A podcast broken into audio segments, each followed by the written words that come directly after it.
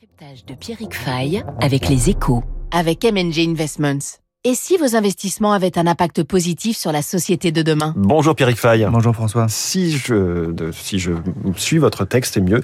Le secteur des campings attire de plus en plus de clients, mais aussi les investisseurs. Ouais, je sais pas si c'est l'effet Patrick, mais de plus en plus de fonds d'investissement s'intéressent au secteur de l'hôtellerie de plein air. C'est un secteur en pleine vague de concentration.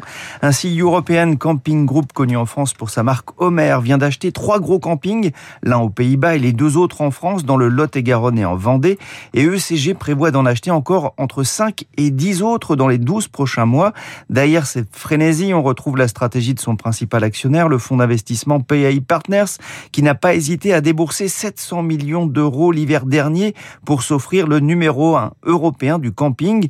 Un autre acteur participe aussi à la consolidation du secteur, c'est le français Sandaya, acheté il y a un an pour près d'un demi-milliard d'euros, hein, c'est quand même des, des fonds importants, par Infravia Capital Partners. Sandaya a acheté 8 campings en un an et en contrôle à présent 40. Les opérateurs misent surtout sur le haut de gamme. Et le secteur de l'hôtellerie de plein air, il est très morcelé. Plus de 7500 campings aménagés en France, dont plus de la moitié ont au moins 3 étoiles. Mais tous les campings ne sont pas jugés attractifs. ECG vise en particulier les sites premium, c'est-à-dire ceux qui offrent des installations de haute qualité en termes de loisirs et de confort. Autrement dit, les campings 4 et 5 étoiles. Mmh. Le contexte devient plus compliqué pour les campings appartenant à des indépendants ou à des municipalités face à l'arrivée des plateformes Internet qui pèsent sur leurs marges.